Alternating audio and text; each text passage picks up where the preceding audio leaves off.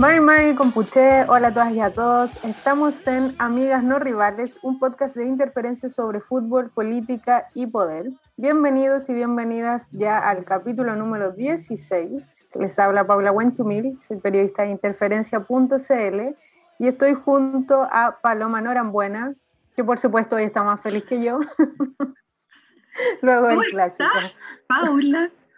Oye. Eh, pasando las penas. Sí, no, mira, eh, si quieres no hablamos del partido, pero por supuesto que la marraqueta hoy día estuvo más, más crujiente, el tecito más dulce, la naranja más dulce. Pero no, oye, pero la U yo creo que igual jugó Mahoma nomás. Yo pensé que iba, iba a haber ahí más, más rock and roll y no, que un poco cachúa, fíjate. Incluso habían colocolinos muy enojados porque decían que en realidad Colo Colo haber ganado por más. Pero. algo pasa ahí, algo pasa, algo pasó. Pero bueno, eh, fútbol es pues sí. Así que bueno, hoy como haré honor al, al, nombre del programa y te voy a felicitar. Ayer no era capaz, pero hoy sí. Y hoy no te quise escribir. Bueno, tú me escribiste por motivos más administrativos, pero yo soy respetuosa de mi, de mi amigo Chuncho. Muchas gracias. No, por supuesto. A mí también me gusta de vuelta que, respeten ahí el, el día. Estamos con una invitada hoy, nuestra primera invitada internacional, porque está desde Nueva York.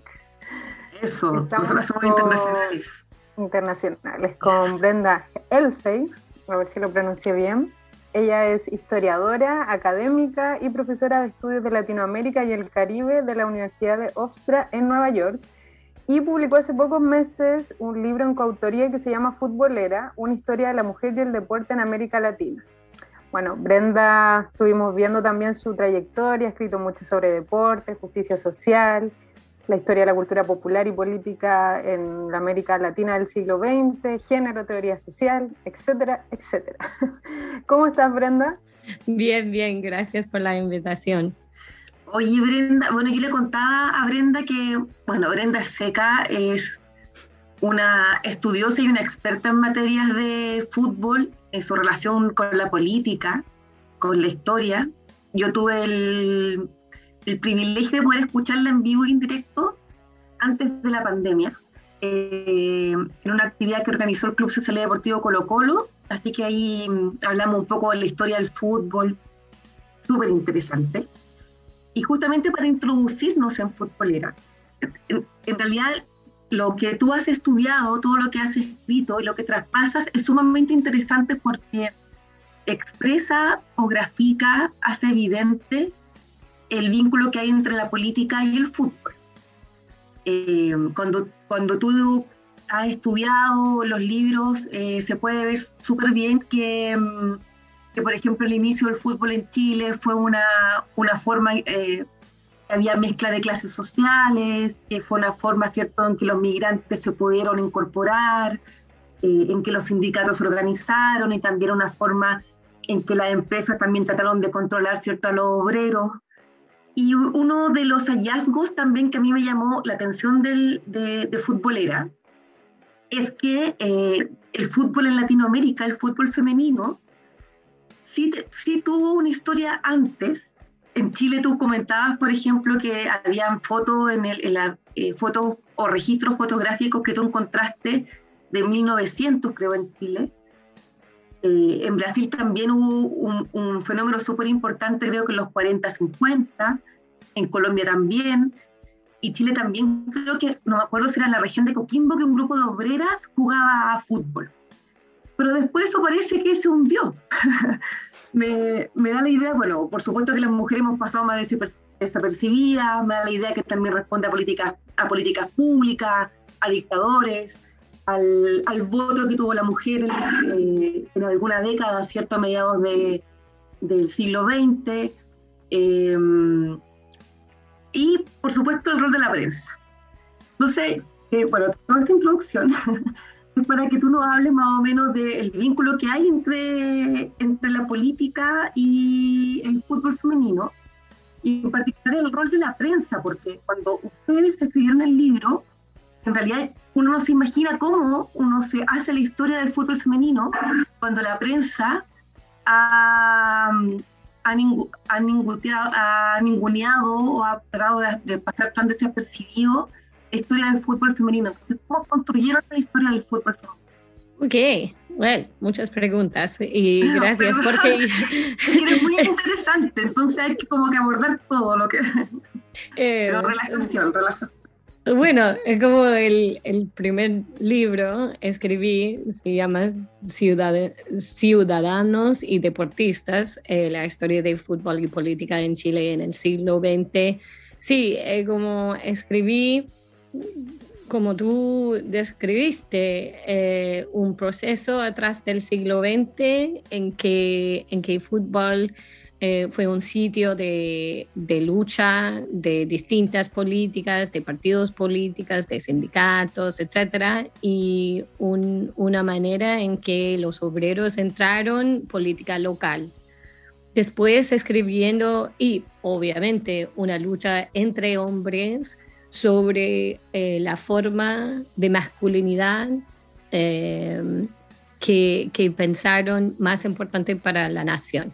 ¿No? Entonces vinculado con raza, la idea de eh, la raza chilena era algo más blanco, una versión de mestizaje más blanco, eh, y también eh, para formar hombres em, ideales. Entonces hubieron luchas sobre qué significa esto, versiones, y esto es siempre politicizado. Por, ejemplo, si la versión de un obrero era alguien con muchos hábitos malos, muchos vicios, muy débil, eh, sin inteligencia, etcétera, en el comienzo del siglo XX, fútbol y, y su capacidad era una manera que eh, representar la clase obrera distinta, ¿no? Y también para formar relaciones entre sindicatos, barrios de los obreros. Pero después escribiendo este libro, de verdad, em, sentí un poco frustrada con mí mismo eh, porque hubo una parte sobre mujeres, pero como feminista eh, yo pensaba, mm, no sé, eh, en el fin, el cambio de estudiando historia social a género significa que todavía yo estaba estudiando hombres. Entonces, en este momento, en 2014 más o menos, eh, las jugadoras en todo el continente, chilenas, argentinas, brasileñas especialmente, estaban empezando que intentar forzar la conversación sobre el fútbol femenino en la prensa. Y la respuesta de la prensa, de muchos periodistas en este momento y hasta ahora, em, era, bueno, el problema es como ustedes no tienen una historia, no tienen un mercado, no tienen eh, esta tradición de fútbol que los hombres tienen, entonces necesitan paciencia.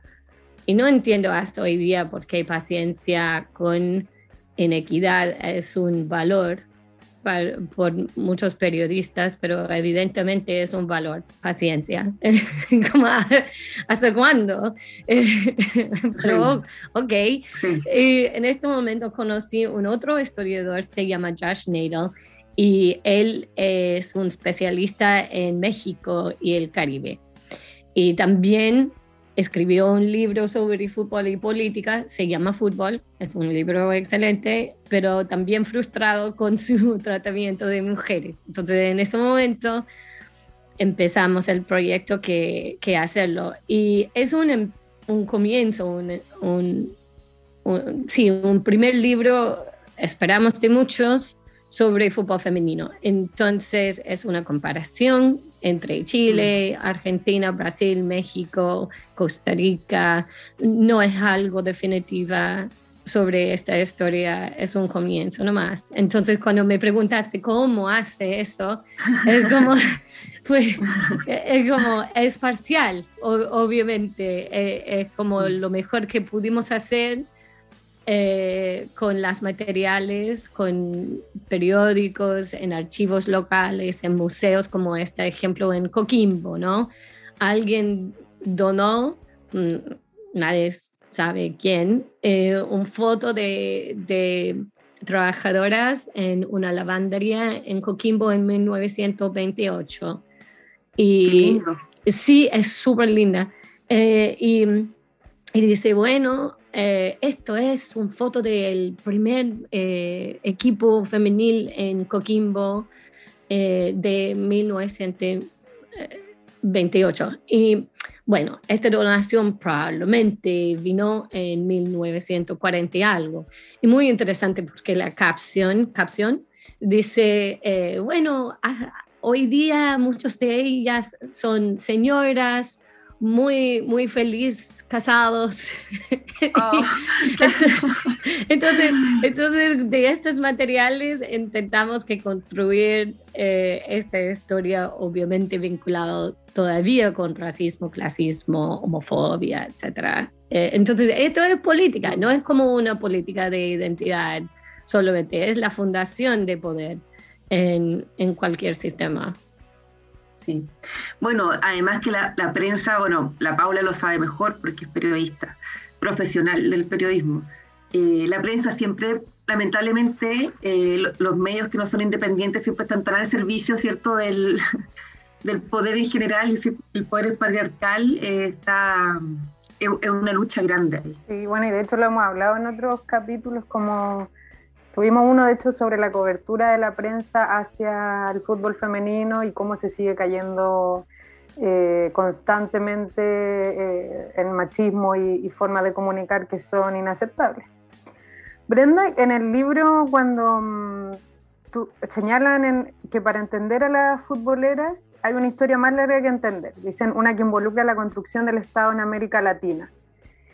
Eh, y me pareció súper interesante, yo estoy leyendo la, versión digital, eh, cómo, porque nunca me lo había cuestionado, el tema de la educación física, cómo esto es parte de, de, la historia, que, bueno, que tú nos puedas contar cuál es la relación de, de las políticas de la educación física para entender la historia de las futboleras y de las mujeres deportistas es súper importante de verdad, porque mucha de la gente dirigiendo educación física es la misma dirigiendo eh, Comité Olímpico, ANFP. Hay una relación social entre estos líderes y también obviamente fue una manera para las niñas que hace algo de ejercicios físicos, ¿no? La idea, una de, la, una de las luchas es la idea que niñas y mujeres no merecen pasatiempo, no merecen el momento en el club, porque, porque eh, su trabajo en, la casa indica que necesitaba eh, quedar allá. Entonces fue un lujo y en general las niñas no, no tenían esta libertad de movimiento también hasta el parque que los niños tenían. Entonces educación física era súper importante eh, para formar sus ideas. Y en general, educación física impulsó la idea que las niñas y las mujeres, sus cuerpos, solamente estaban importantes por eh, maternidad. Entonces, el currículum eh, era totalmente formado por, por producir madres más sanos. Y, y, esto muy interesante. Y no cambiaba hasta 19 60 y en este momento de verdad atrasado por la dictadura y la idea de retornar de roles de género más tradicionales. Entonces, hasta hoy día es una lucha que, que pensar en cómo podríamos eh, reformar educación física para no solamente reflejar sociedad como, ok, hay una mitad de niñas y niños, pero para para instituir algo más progresista. Y hay muchas personas como Iona Rothfield, de Anhoof, y hubo una comisión, eh, no sé, dos años atrás, antes de la pandemia, que reconsiderara en Chile el programa de educación física. En el comienzo del siglo XX, las profesoras de la educación física en Chile eran las únicas organizando niñas de verdad para jugar fútbol femenino. Pero cuando esto profesionalizado, cuando hubo un, un, trabajo real en 1940 y 50, reemplazaron mujeres con hombres. Entonces, en este momento, la mayoría de profesores de educación física, desde este momento, eh, eran hombres. Y, sin, no sé, hay una historia muy triste en el libro y no recuerdo el nombre de esta persona, pero el entrenador de, del equipo, la selección nacional chilena de mujeres de básquetbol, eh, eh, eh, y él, oh, shoot, no recuerdo su nombre, bueno, un hombre, un tipo. Y, él, eh, dirigiendo el equipo de básquetbol, dice públicamente en 1900, yo creo que 58, obviamente eh, deportes no son eh, para mujeres. Y el periodista preguntó, pero tú eres entrenador de este equipo, ¿cómo puedes decir eso? Y él respondió, por eso yo sé. Es increíble. Entonces, desde educación física hay entrenadores nacionales, entonces esta vinculación es más importante. Pensamos en cómo hay club y hay escuela, eh, hay colegio y hay universidad. Y de verdad hay mucho más eh, eh, conexión entre pensamiento de deportes y género. Oye, es que es increíble. Em, es, es incre increíble lo que, lo que narra, es como ciencia ficción.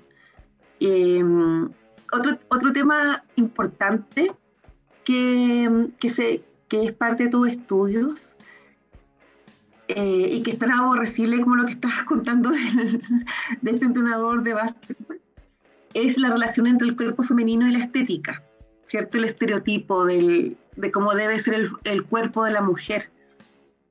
Para que nos cuentes un poquito de eso, porque en realidad ahí tú, bueno, tú lo puedes desarrollar mejor, pero en realidad, el, como comenta, el fútbol estuvo muy vinculado a la masculinidad, al patriotismo, ¿cierto? Al nacionalismo, y se involucró fortalecer el cuerpo del hombre. Eh, y las mujeres fueron relegadas a roles más estéticos, ¿cierto? De deportes, entre comillas, considerados más, eh, entre comillas, frágiles. Entonces, cuéntanos un poquito esa relación que yo creo que se mantiene hasta el día de hoy. De hecho, en la última Olimpiada fue bien, bien destacado los, eh, cómo las, las, deportistas se rebelaban un poco contra los uniformes que eran bien reveladores y sexualizados. Cuéntanos un poquito de, de, eso. Sí, eso es súper importante en, en, la selección nacional chilena. Muchas jugadoras, por un artículo que escribí en 2016, entrevisté a muchos que dijeron que el entrenador en este momento y el staff, el equipo eh, de entretenación, eh, las dijeron que no, no eh, pudieron, eh, sí, pudieron, ya, eh, llevar su uniforme cuando estaba afuera ah, con su pareja lesbiana.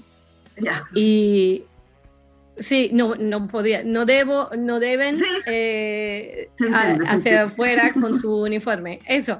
Entonces, el nivel de homofobia es muy alto en, en Chile y, y toda Latinoamérica y los Estados Unidos en términos de fútbol, eh, globalmente, de verdad. Y mm, esto afecta mucho a las mujeres, porque la idea es si, si la mujer ideal es en un polo un polo, ¿no? Y el, el hombre es en el otro, opuestos, eh, significa que para ser una mujer real eh, necesitan tener todo esta estéticamente estas señales de feminidad. Eh, obviamente em, las mujeres jugando fútbol está bajo de bajo de una vista muy fuerte en su estética eh, constantemente policiando como parecen. Y otro problema es que, bueno, si en el, el medio del siglo XX eh, expertos, etcétera, dice, bueno, eh, mujeres no deben jugar fútbol porque puede afectar negativamente su maternidad. En este momento en, que vivimos, la idea es que necesitan, eh, sí necesitan jugar fútbol, necesitan crear su propio mercado. Y en este mercado necesitan eh, estar muy sexy para sponsorship, para audiencia, para atraer una audiencia. Y es ridículo porque este problema es que no reconoce que el fútbol masculino eh, construyeron su audiencia con apoyo del Estado, mucha inversión. Hasta hoy día, hasta hoy día, ¿quién paga para seguridad en los estadios? ¿Quién paga? El Estado. Hay una organización, de hecho, un órgano que se llama Estadio, eh, claro, Estadio Seguro. Sí, o, o, cómo construyeron Monumental. Hmm, hmm, hmm. Entonces. Pero el Monumental no se construyó con dinero de, de, Pinochet, por si acaso. Exacto, el Estado en ese momento, el Estado, no Estado que estamos felices, pero es captado de, del público, es mi punto, es como recursos del público. Eh, pero, pero con mujeres, la idea es que ellas necesitan hacer publicistas eh, para, para, hacer sus negocios, no, no solamente jugar. Y esta ahora, no sé si ustedes eh, leyeron el caso en Everton del equipo femenil ahora, que están en, en Everton, su equipo femenino está en, en, corte. Everton, sí. Everton, eh, sí. ah, Everton, sí, sí, sí. Everton. Que demandaron al club. No, está bien. y ese es un problema. Eh, eh, Yo estaba pensando en un equipo inglés. Everton. Everton. No sé, con, con acento de Inglaterra. Everton.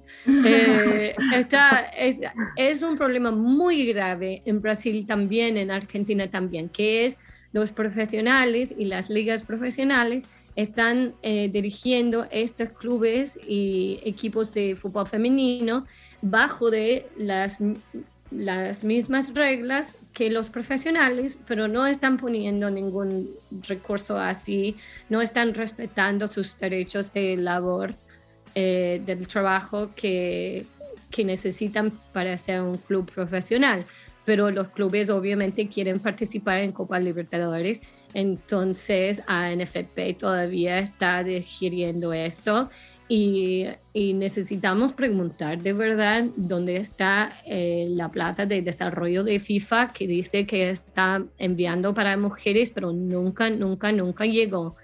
Nunca llegó. Entonces no sé de verdad dónde está Sergio Hadway, por ejemplo, pero yo creo que hay respuestas que necesitan tener. Que, que esta corrupción está vinculado con este problema de género, en mi punto. Sí, Sergio Hadway parece que está en un yate en Miami en estos momentos. con su pendrive, no sé, pero... Pero yo creo que es un problema cuando no hay transparencia de dónde están estos fondos que apoyan apoyar las mujeres. Y cuando no tienen, cuando no tienen, la idea es que, bueno, lo siento, ustedes necesitan hacer tu, tu propio mercado y con tu Instagram, y esto está vinculado con la cuestión de estética. Necesitan hacer Instagram que podrían vender tu imagen y sexy workouts. Y es ridículo, es ridículo. Sí. Sí. Es parte de, como dices tú, de lo de los estereotipos y lo que ha instalado la, ahí también vemos como la importancia de la historia. Eh, recuerdo en los Juegos Olímpicos cuando estaba un clavadista británico tejiendo y fue noticia a nivel mundial el hecho de que un hombre estuviese tejiendo. Entonces ahí eh, creo que es súper importante el trabajo de, la historia y, y cómo como mm, cuando hablas, por ejemplo, del siglo XX de la, o de la construcción ¿verdad? de los estados-nación desde finales del siglo XIX, es por eso que sigue siendo tan relevante que lo sigan investigando y que lo sigamos leyendo, porque están así de, de mm, estructurados ¿verdad? estos estereotipos. Y además de eso, Brenda en el libro hacen un trabajo muy interesante eh, sobre los estereotipos, de cómo se van construyendo, ¿verdad? Que no es nada al azar, que hay todo un tema político.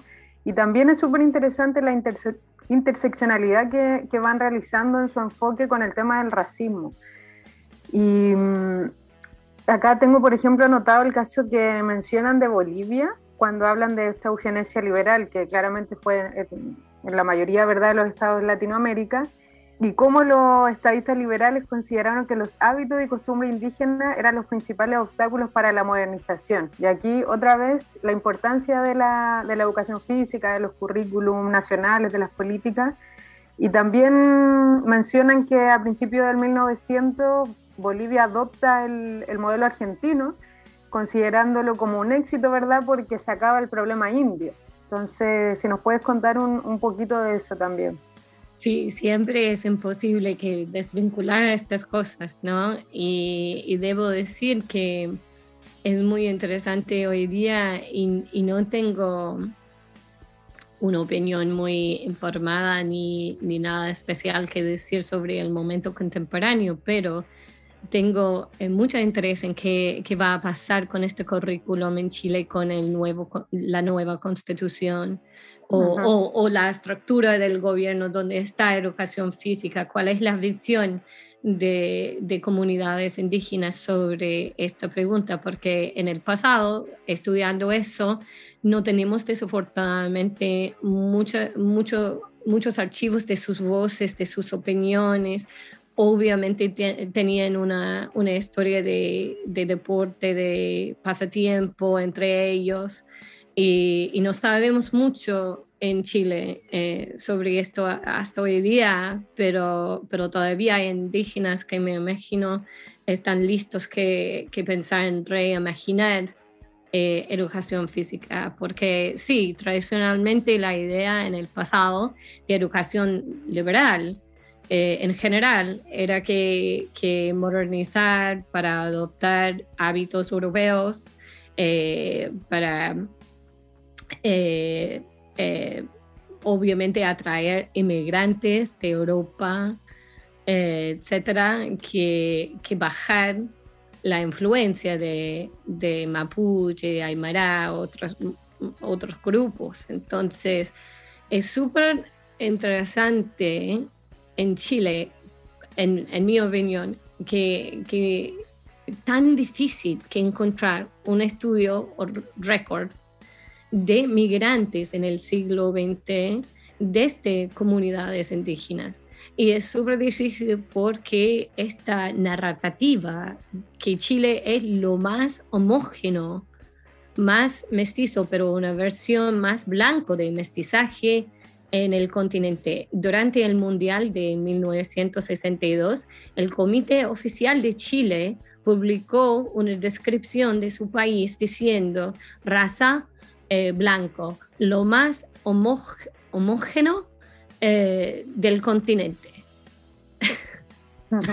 What? ok. Entonces, y en los textos de, de educación eh, dice cosas como, si africanos no pudieron sobrevivir en Chile, entonces mm. no tenemos. Y es algo increíble. Y, también Pinochet Rey publica el libro de Nicolás Palacios diciendo cosas así. Entonces no es tan viejo esta idea y yo creo que con, con la nueva constitución, con las acciones de indígenas en Chile, estoy muy interesada en, en las posibilidades por cambiar, pero hasta ahora no, no sé, en fútbol no veo mucho eh, como cuestiones de racismo eh, contra afrodescendientes, pero, pero no hay mucho ahora sobre cuestiones indígenas.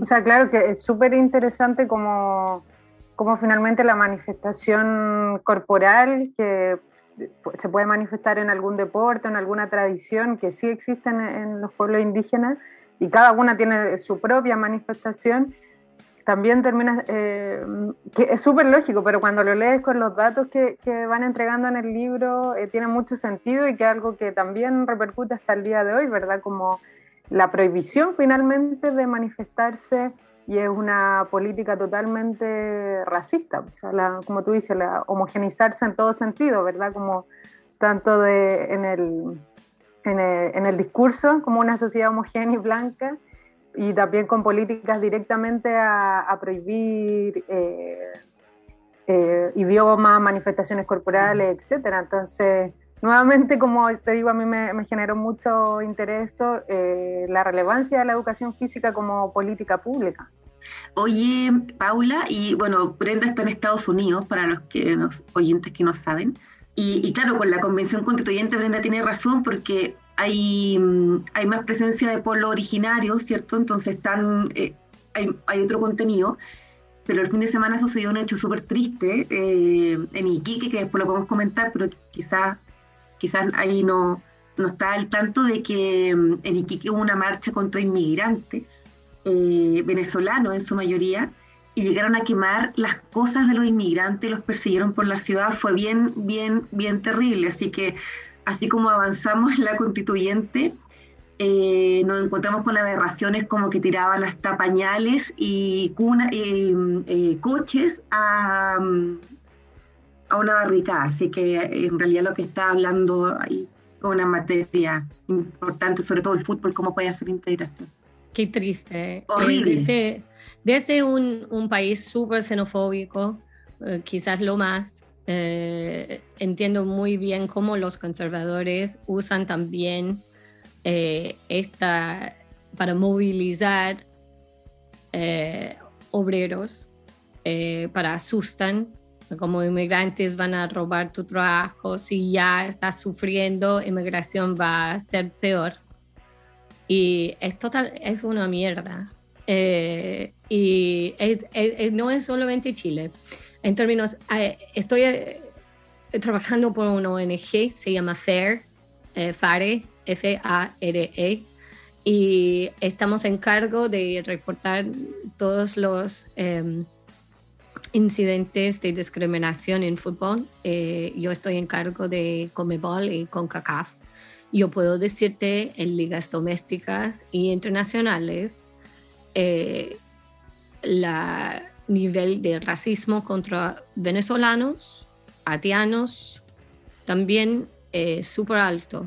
Y es como, yo, yo entiendo que arreglar fútbol no va a arreglar el mundo, pero mucha gente cuidan y importan fútbol y yo creo que esta dotación del tres, tres paso protocolo, protocolo eh, cuando ahora necesitan parar los partidos para incidentes de racismo, primeramente anuncio y después suspender, suspender eh, los partidos. Es muy importante que hacer, vamos a seguir en eso. Y ahora es México con sanciones de homofobia. Eh, antes del Mundial en Rusia, Chile eh, era el país, no es mi culpa, eh, más sancionado en las Américas para homofobia. pero también muchos incidentes en el equipo nacional, también contra venezolanos. Y espero que podríamos seguir que que poner vergüenza en la gente haciendo esto en fútbol. Eh, entiendo que no va a cambiar su mente y no me importa, eh, pero, pero necesitamos eh, hacer, punir colectivamente y también para, para apoyar personas en raíces, trabajando constructivamente en proyectos como integrar haitianos, integrar venezolanos en su trabajo, porque están haciendo mucho en el nivel eh, de raíces. I can say this, grassroots. Ya, hay muchos raíces, proyectos de raíces sobre eso y están haciendo cosas muy, muy interesantes. Eh, pero también la gente haciendo esto en fútbol, en los estadios, eh, necesitan, necesitamos ponerlos, yo creo que también. Sí.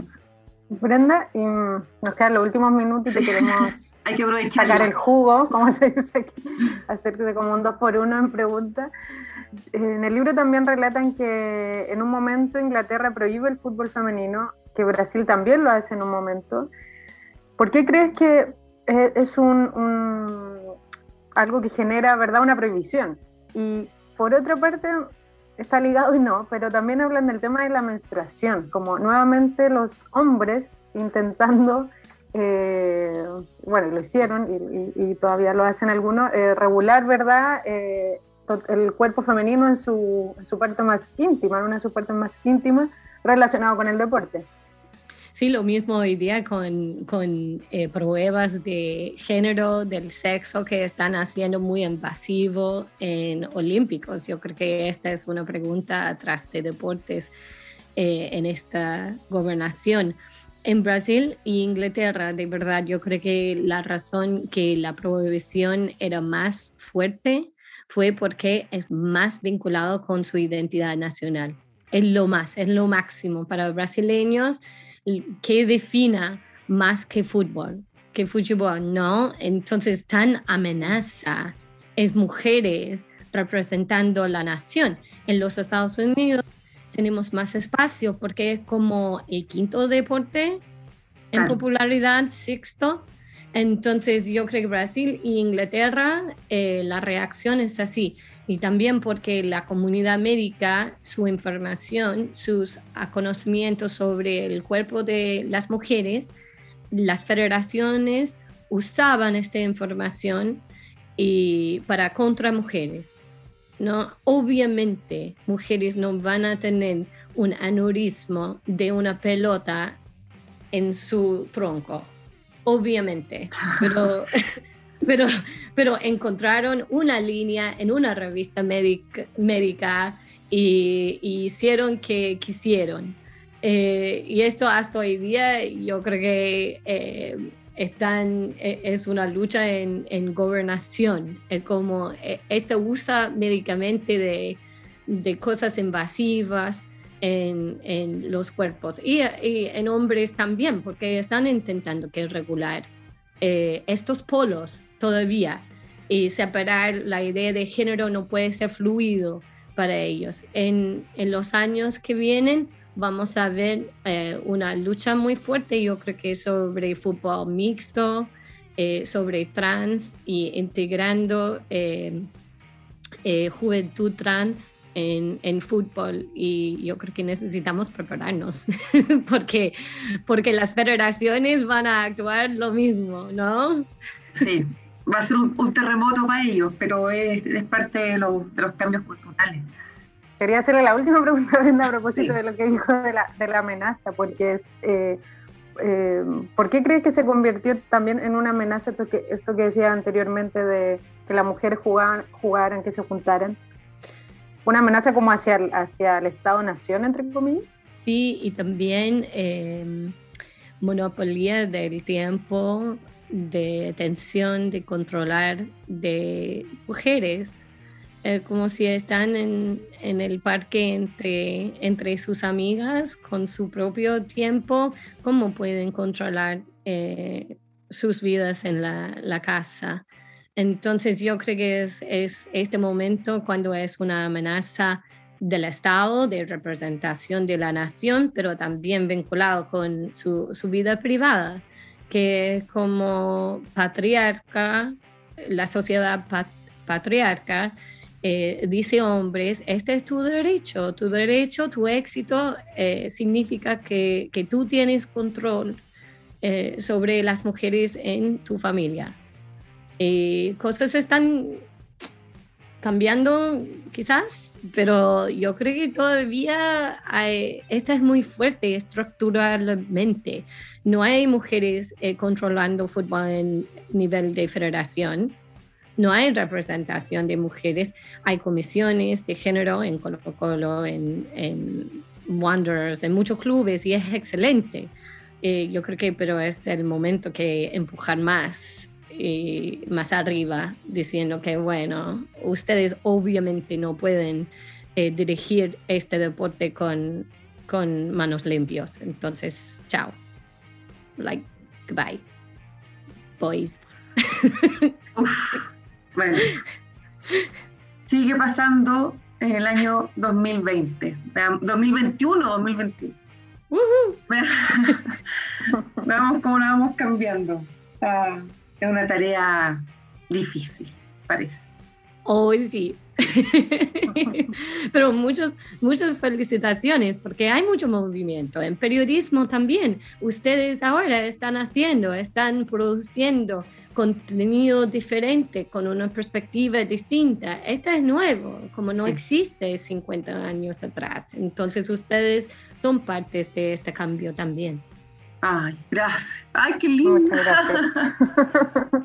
Brenda, para la gente que te quiera seguir, eh, que esté interesada ahí en tus publicaciones, bueno, yo como digo y lo dejé claro, estoy fascinada con el libro, yo lo compré en, versión digital, pero la gente a ver si te, quiere invitar a algún lugar o seguir tus publicaciones. Eh, en, siempre estoy en Twitter, tristemente, Politicultura. Eh, Politicultura. Y porque Brenda Else es el nombre de alguien vendiendo comida de perros. Eh, entonces, e, es una confusión. Politicultura y también la edición en español con eh, Josh Nadal de Futbolera eh, están en Editorial Católica, Universidad Católica. Entonces, tiene una tienda y no sé si está en otros, otras tiendas porque todavía no tengo mi copia, pero Pero espero que sí. vamos mandar. ya, pues genial. Oye, Brenda, muchas gracias por acompañarnos hoy día. Eh, sin lugar a dudas, yo creo que te vamos a ir invitando de nuevo, sobre todo con estos nuevos eh, nuevas realidades, como justamente la incorporación de en el fútbol, yo creo que, va a tener que darse en la práctica o empezar a conversarse eso, así que un gusto escucharte de nuevo, Paula, no sé. Ah, muchas gracias Brenda y nada, le invitamos a Brenda y a la gente que nos está escuchando que también pueden seguir nuestros otros capítulos ahí en Spotify. Están todos disponibles y nosotras y nosotros nos reencontramos el próximo lunes en un nuevo capítulo. Que tengan una muy buena Gracias. Nos vemos. Chao. Chao. Chau, Chau, chau.